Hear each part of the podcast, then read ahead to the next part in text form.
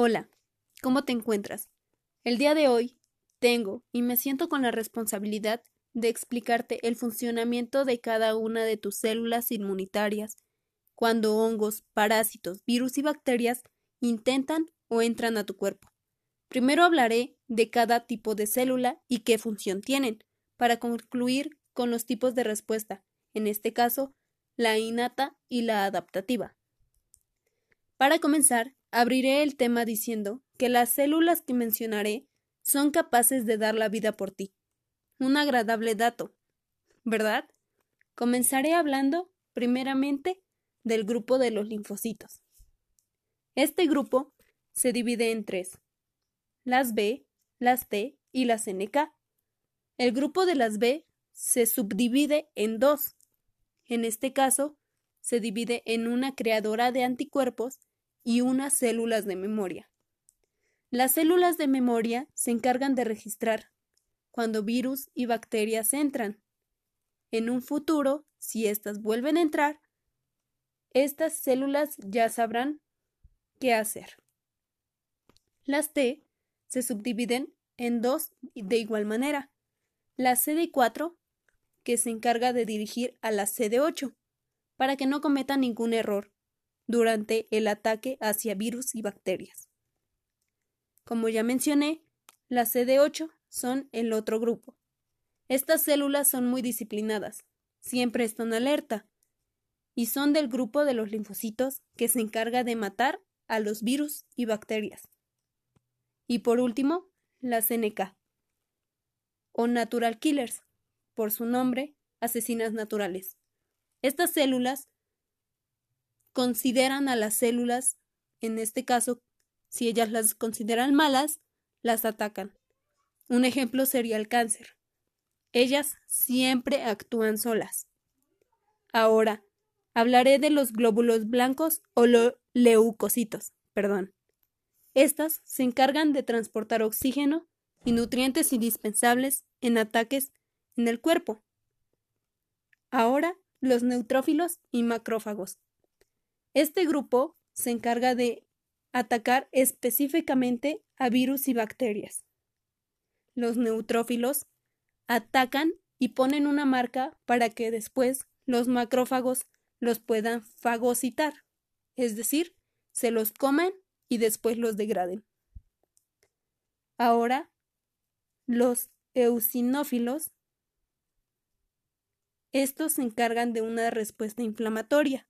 No la producen, sino que la modulan para que no sea demasiado fuerte. Los encargados de producirla son los basófilos y los mastocitos. Estos, como ya mencioné, provocan una respuesta alérgica. Los basófilos liberan histamina, pero no en gran cantidad. Esto lo hacen mayormente muy poco. Los mastocitos sí liberan bastante histamina, y es ahí cuando se producen todas las respuestas, como por ejemplo la tos, el moco, la comezón, etc. En fin, estas son las células. Ahora hablaré de la respuesta innata. Esta respuesta ocurre en los primeros días, horas o minutos en que los virus y bacterias o antígenos, en conclusión, entran a nuestro cuerpo. Es de mecanismo bastante rápido y su propósito es controlar la infección hasta la llegada de la adaptativa. Este se encarga de reconocer qué tipo entra es decir, si entra un hongo, una bacteria, un virus, etc. Dependiendo a su estructura. La, cuando me refiero a su estructura, me refiero a los patrones moleculares asociados a microorganismos patógenos, por sus siglas PAMP. Es decir, cuando entra un virus, tiene que tener en su estructura AR bicaternario, perdón. Y si es hongo, tiene manono y glucano. Ahora, hablando de la respuesta adaptativa, esta respuesta demasiado tiempo en entrar. Se puede tardar incluso días, pero es de trabajo muy específico. Hace su trabajo demasiado bien. y este lo tiene a su cargo las células de los linfocitos. Y el mero propósito para que éste empiece su, su proceso se le llama expansión clonar. Ya de ahí, los linfocitos pues ya tienen los, los anticuerpos necesarios para atacar y los linfocitos ya saben a qué células van a destruir. Eso es todo. Muchas gracias. Hola, hoy voy a hablar sobre el sistema cardiovascular, específicamente en las adaptaciones que tiene en el ejercicio. Como introducción y para abrir el tema, debemos saber por qué está compuesto el sistema. Y estos son dos el corazón y vasos sanguíneos. En el corazón ya sabemos que es un órgano motor o propulsor y los vasos sanguíneos son los encargados de distribuir y recolectar la sangre. En estos se encuentran las arterias y las venas. Las venas llevan sangre contaminada o desoxigenada y la arteria lleva sangre con oxígeno. Los movimientos del corazón son la sístole y la diástole. En la sístole es la contracción del corazón y la diástole la relajación de él mismo. En la circulación mayor y la menor, en la mayor se lleva oxígeno, sangre con oxígeno a todo el cuerpo y pasa a convertirse a sangre contaminada y en la circulación menor es el intercambio de CO2, sangre contaminada, a oxígeno. Esto es una pequeña retroalimentación. Ahora, su principal función del sistema cardiovascular es satisfacer todas las demandas metabólicas de cada uno de los tejidos en nuestro organismo. Se adapta a cambios que se establecen en dichas demandas para que exista un equilibrio y el organismo se mantenga vivo. Nosotros le exigimos tres funciones importantes al sistema. La primera es satisfacer a la célula muscular necesidades como el oxígeno y combustibles, la segunda es retirar del entorno celular productos del metabolismo. La tercera es contribuir a mecanismos de termorregulación. Ahora, la respuesta global del corazón en el ejercicio se debe a dos cosas. El aumento de la frecuencia cardíaca y el aumento del, volumen sistólico para que nos dé el gasto cardíaco. Ahora, el corazón, como sabe que hacemos ejercicio, esto se debe por tres mecanismos. Uno nervioso, otro hormonal y humoral y el otro hidrodinámico. Cuando hablo del mecanismo nervioso es sobre el corazón y sobre vasos sanguíneos. En el corazón es el aumento de frecuencia cardíaca, es cronotípico. Y esto pasa a ser un aumento del gasto cardíaco con la ayuda del volumen sistólico. Esto pasa por la fuerza de contracción que es inotrípico y la fuerza de eyección. El, el, aumento de gasto cardíaco, que es la respuesta de la frecuencia cardíaca y la fuerza de contracción, y nos da también en este punto lo que es el aumento de la tensión arterial sistólica. Y otro punto en el corazón es el aumento de la velocidad de conducción, que es trombotípica. Sobre los vasos sanguíneos, Está la vasoconstrucción, que es territorio inactivo, y la vasodilatación, que es cuando los músculos están totalmente activos.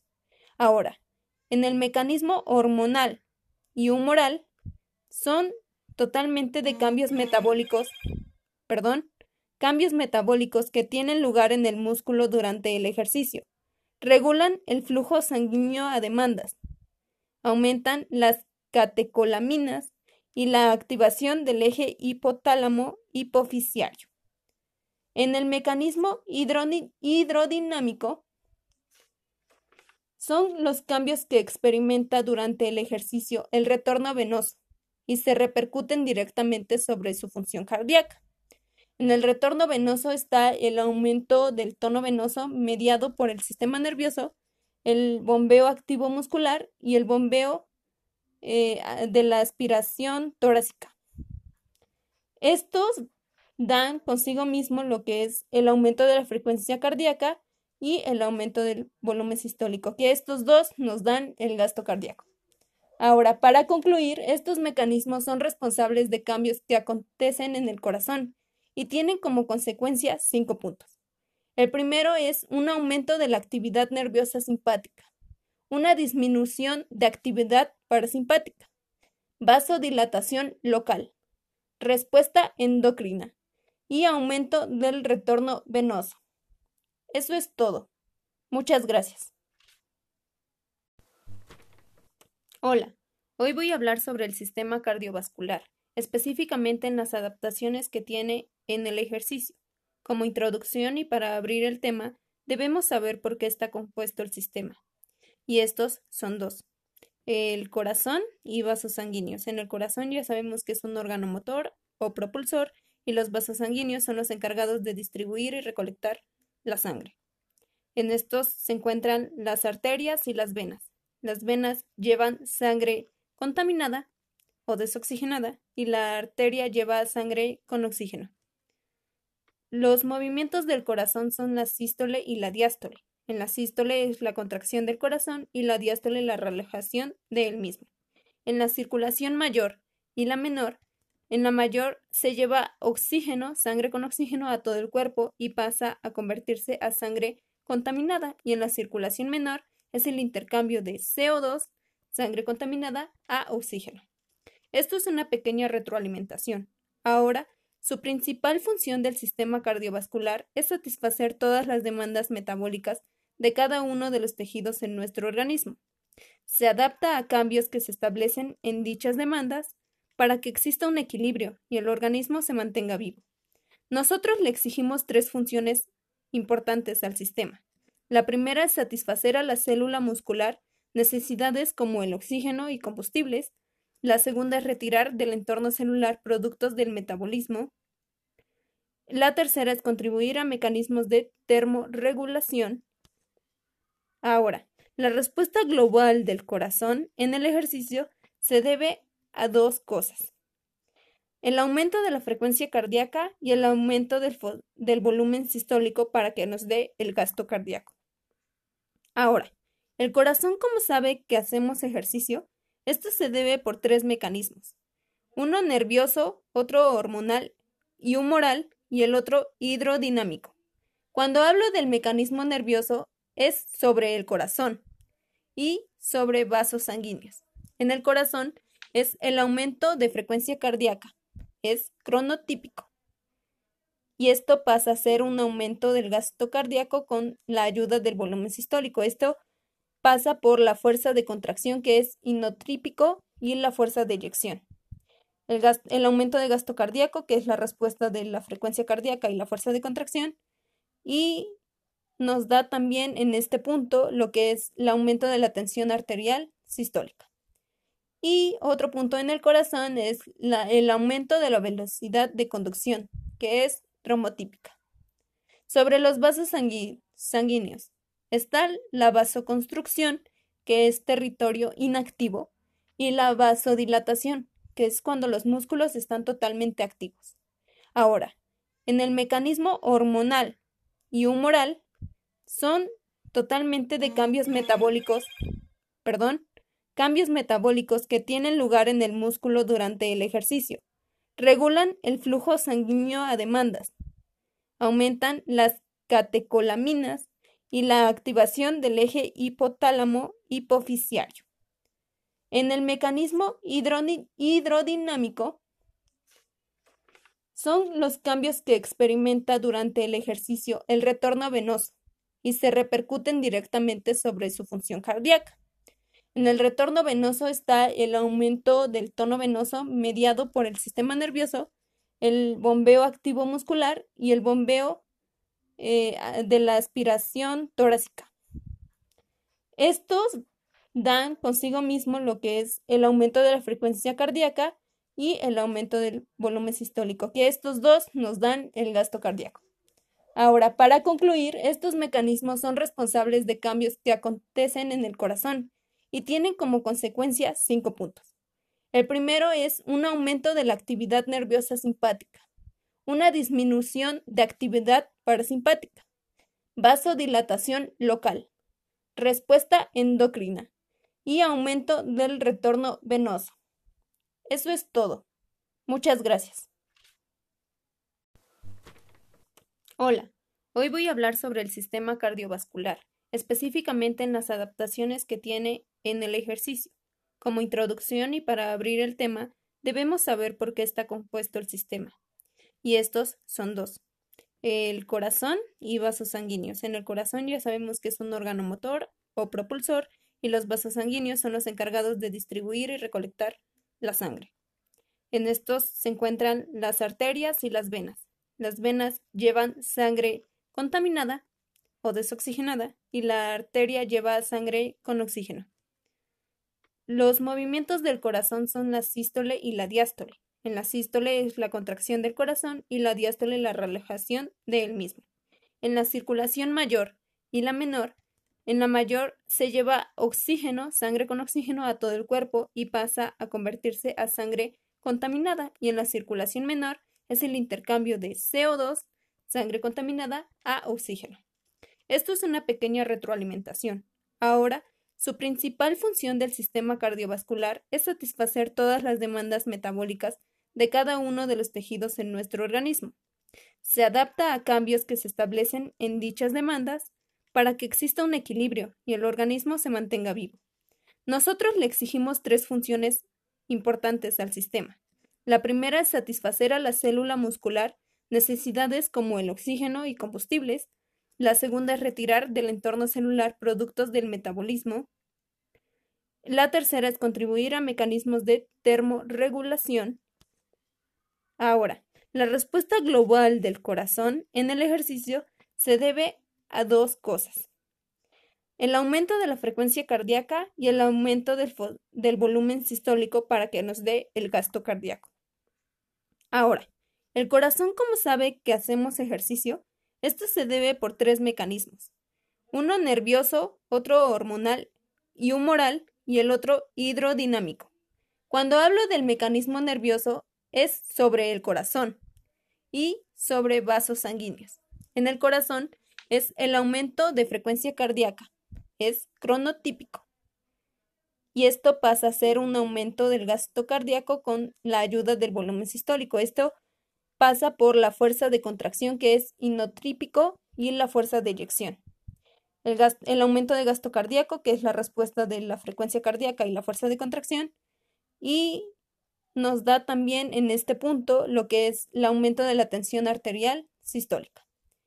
Y otro punto en el corazón es el aumento de la velocidad de conducción, que es trombotípica. Sobre los vasos sanguíneos, Está la vasoconstrucción, que es territorio inactivo, y la vasodilatación, que es cuando los músculos están totalmente activos. Ahora, en el mecanismo hormonal y humoral son totalmente de cambios metabólicos, perdón, cambios metabólicos que tienen lugar en el músculo durante el ejercicio. Regulan el flujo sanguíneo a demandas. Aumentan las catecolaminas y la activación del eje hipotálamo hipofisiario. En el mecanismo hidrodinámico son los cambios que experimenta durante el ejercicio el retorno venoso y se repercuten directamente sobre su función cardíaca. En el retorno venoso está el aumento del tono venoso mediado por el sistema nervioso, el bombeo activo muscular y el bombeo eh, de la aspiración torácica. Estos dan consigo mismo lo que es el aumento de la frecuencia cardíaca y el aumento del volumen sistólico, que estos dos nos dan el gasto cardíaco. Ahora, para concluir, estos mecanismos son responsables de cambios que acontecen en el corazón y tienen como consecuencia cinco puntos. El primero es un aumento de la actividad nerviosa simpática, una disminución de actividad parasimpática, vasodilatación local, respuesta endocrina y aumento del retorno venoso. Eso es todo. Muchas gracias.